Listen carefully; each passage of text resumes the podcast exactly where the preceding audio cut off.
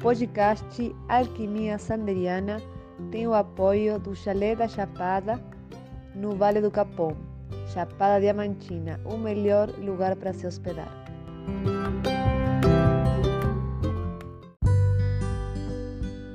Espiritualidade, psique e comportamentos, arte e cultura são temas que serão abordados nos podcasts Alquimia Sanderiana.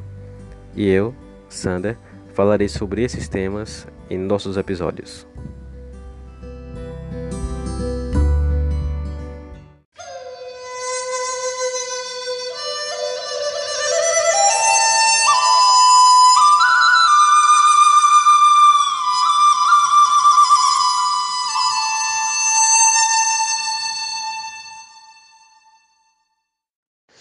Olá, ouvintes do Alquimia Sanderiana.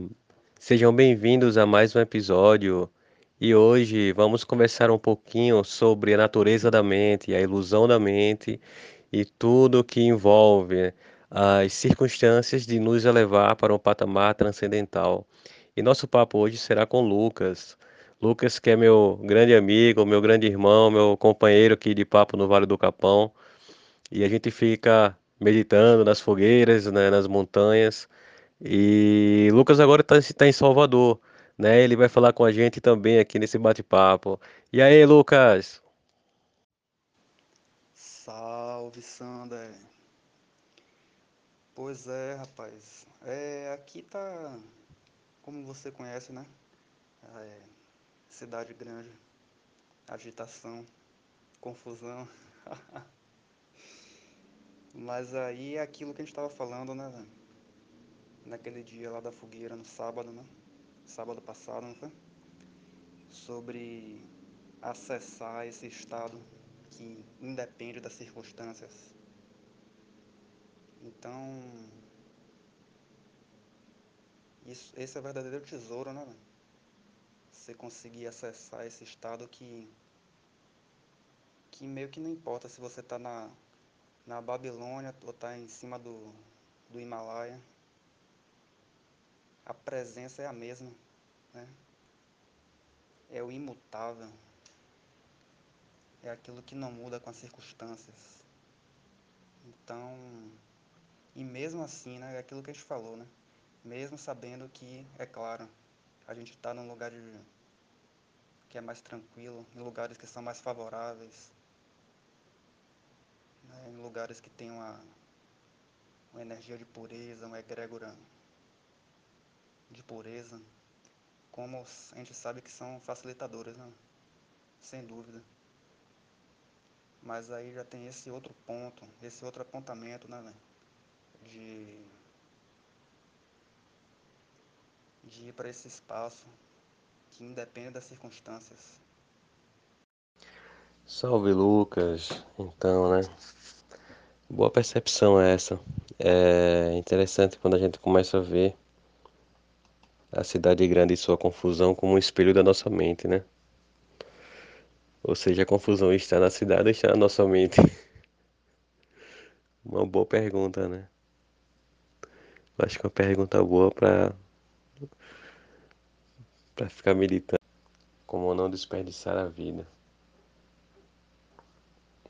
Talvez seja isso, né? A gente olhar a mente e as coisas e perceber que as coisas é um espelho da mente. Acho que é, acho que é isso. Compartilhar aqui uma, uma leitura aqui com você breve, velho. Quando um, um ser realizado, totalmente realizado, que transcendeu tudo, todos os fenômenos, que está totalmente estabelecido em Deus, estabelecido no nada, e decide proclamar algumas verdades. Assim ele diz: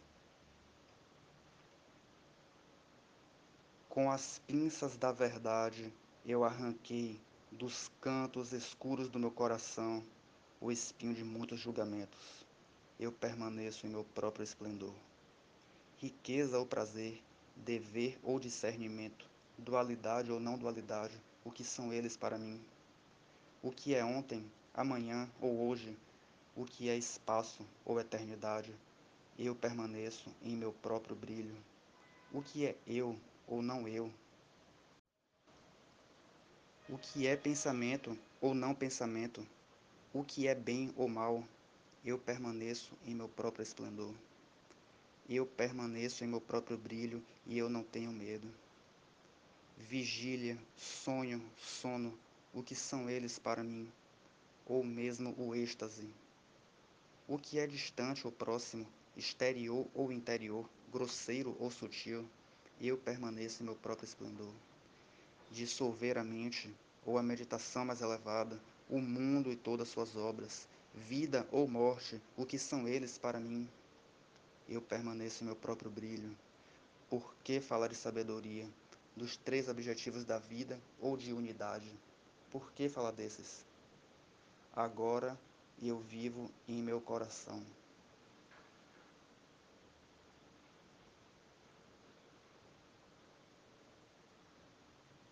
Que bela reflexão, né? Que bela passagem. Eu acho que é sobre observar a própria mente, né? Porque todas essas coisas só existem na mente. Elas não existem fora da mente. Ao mesmo tempo existe existe fora da mente, né? Porque a mente ela está dentro do, do, todo, né? É, é, incrível isso. A mente ela está fora. Ela existe, né? Certas coisas só existem na, na, na realidade da mente, na percepção da mente. No entanto, a mente existe dentro de uma realidade maior, mas como a mente é, é muito difícil, né, da gente tentar distinguir, né? É, é, uma é um é muito é muito abstrato, mas eu acho que é por aí. É, é um ponto de vista a partir da mente, né? Não é que não é que é, é e o ponto de vista a partir da mente ele é meio que, que ilusório porque a mente é limitada, né? E eu estava percebendo o quanto nós somos limitados, não porque a gente se baseia apenas na mente, mas nos nossos sensórios. Por exemplo, nós somos seres que somos talvez 70% visuais, no mínimo. Estou sendo generoso, 70% visual, mas eu acho que até mais. Então, nesse ponto, né? Por exemplo, a gente é tão visual que a gente quando fala vamos brincar de se esconder, né? Lembre das crianças brincando, vamos, vamos brincar de se esconder. Então eles acham que estando fora da vista, né? Eles é, eles não, não serão achados, não serão encontrados, não serão vistos. Quando na verdade, né? Nós temos outros sensores, por exemplo, o cheiro. Se a pessoa tiver usando um perfume bem forte e mesmo assim ela se esconde atrás de uma parede, você consegue encontrá-la pelo cheiro. Se ela estiver fazendo algum barulho, se estiver escutando, por exemplo, um radinho com uma música alta, você consegue escutar, encontrá-la pelo som. E a gente negligencia todos esses sensórios, né? Então, veja bem, é, onde é que eu quero chegar. A mente, ela nos disponibiliza vários sensórios e nós ignoramos quase todos, né? Em detrimento de um. Então imagina aquelas outras sensações que nós não percebemos porque a mente não nos dá condição de, de percebê-los. Você entende? Então assim, então o quanto nossa percepção é, é limitada, né, por não acessar esses essas informações que não nos chega e as pouco e, e, e as poucos que as pouco as poucas informações que chegam são limitadas e ainda distorcidas pela nossa maneira de observar. Né? Eu acho que ela fala sobre isso, né? a, a auto-observação da mente e o que nós não somos, porque nós somos algo transcendente, embora pensemos que sejamos algo como, como a mente, né? É, rapaz, ótima, velho, maravilhosa reflexão aí que você fez, viu? É, me lembrou muito, velho, 100% assim, as práticas né, que têm sido experimentadas nos últimos tempos. Até de, de Vipassana também, né? De Vipassana. Que é... Vipassana, no fim das contas, é só isso aí, que você falou. É um treinamento, né, de... de ver as coisas como elas são. Significa literalmente isso. Ver as coisas como elas são, sem a interpretação é, usual que a gente que a gente já dá às coisas, né? Através da, da percepção das sensações, das emoções, dos pensamentos, mas tudo já vai cheio de uma carga egóica, né? De interpretação, de que isso deveria ser assim, não deveria ser de outra maneira e, e etc. Então, ver as coisas como elas são significa exatamente isso, né? Estar nesse estado de consciência pura, que é a mesma coisa também que a, que a não dualidade fala, né? Que os professores falam, os apontamentos de não dualidade, que é só permanecer nesse espaço de consciência pura, vendo as coisas como elas são, né? É, tem até um, um pequeno dizer, acho que até já te falei uma vez quando a gente foi lá no Gavião, né? de um, de um professor ancestral aí do tal, que falava umas, uns apontamentos tão simples, tão diretos e curtos, né? mas são realmente muito incríveis. E aí ele falava mais ou menos assim.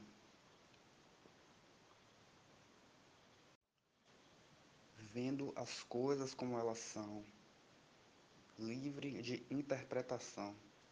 Esse é o fim do transe. Não sei se você lembra. Eu te falei isso uma vez lá. E é isso aí mesmo, né? A gente está sempre nesse, nesse transe. As coisas estão aparecendo, estão surgindo e existe apego, identificação, né? Apego, aversão, identificação. Né? O ser humano é eternamente apaixonado pelos fenômenos. que, que é aquilo que a gente fala direto aí, né? Que no fim das contas são apenas fenômenos que estão a surgir e desaparecer.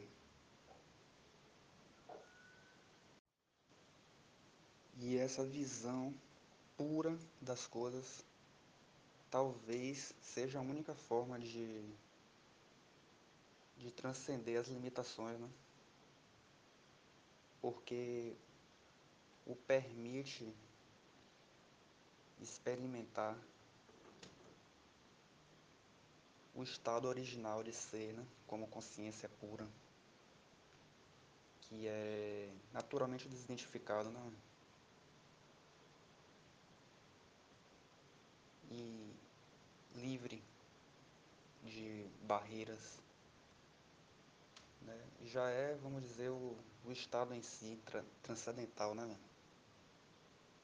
Transcendental nesse aspecto mesmo de, de que transcende corpo, mente, sensações, emoções, sensorial.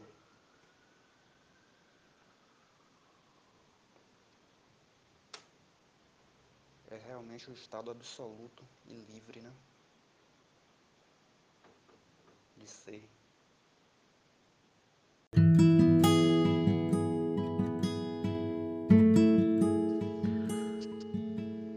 A gente se apega a coisas que estão, que são e que estão, né?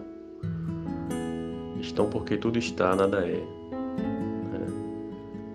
Então a gente se apega a estados de coisas, né? Como quem se apega a uma flor que nasce de manhã e cai no final do dia ao entardecer. E a gente se esquece de toda a flora né, e fauna ao nosso redor. Nesse ponto a gente se apega à flor, à cor da flor, ao formato da flor e esquece a natureza que a flor pertence, que na verdade a flor é uma continuação da própria planta, né? E a planta é a flor e a flor é a planta. E a planta e a terra também é a mesma coisa, e a terra é a planta. Né? Então a mente, a nossa mente ela separa as coisas, né? Quando a gente rotula, a mente ela entende a flor, entende a planta, entende a terra, mas para nossa mente é um pouquinho complicado entender que a terra, a planta e a flor é uma só coisa. Talvez esse seja o ponto, né, em que a gente saia do transe, né, desse transe da separatividade.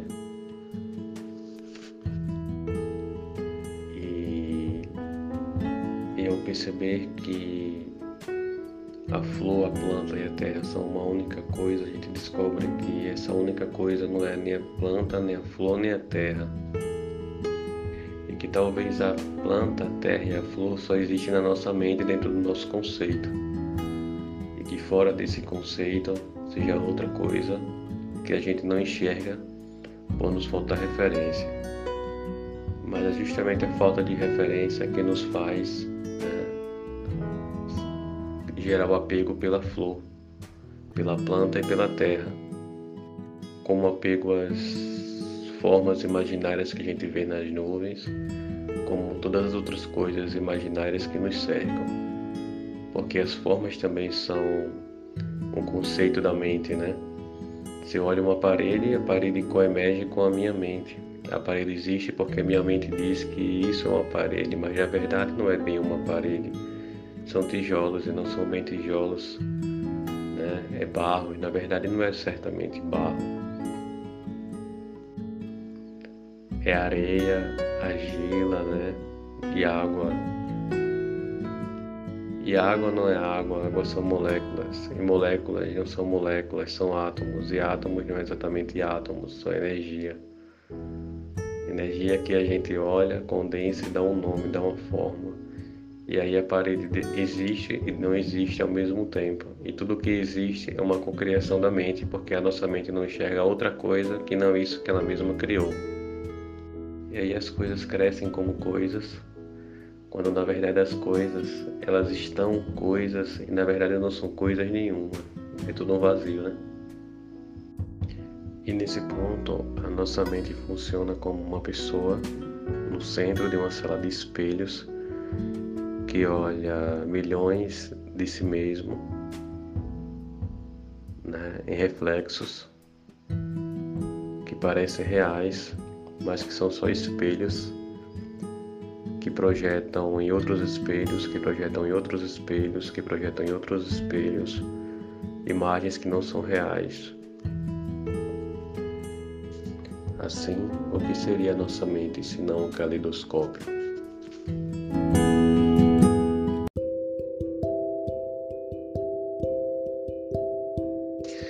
E assim terminamos mais um episódio do Alquimia Sanderiana, falando sobre Vipassana. É que Vipassana é ver as coisas como elas são. E as coisas como elas são não são necessariamente como nós a percebemos, objetivamente. E é isso. Um grande abraço para os nossos ouvintes e até o próximo episódio.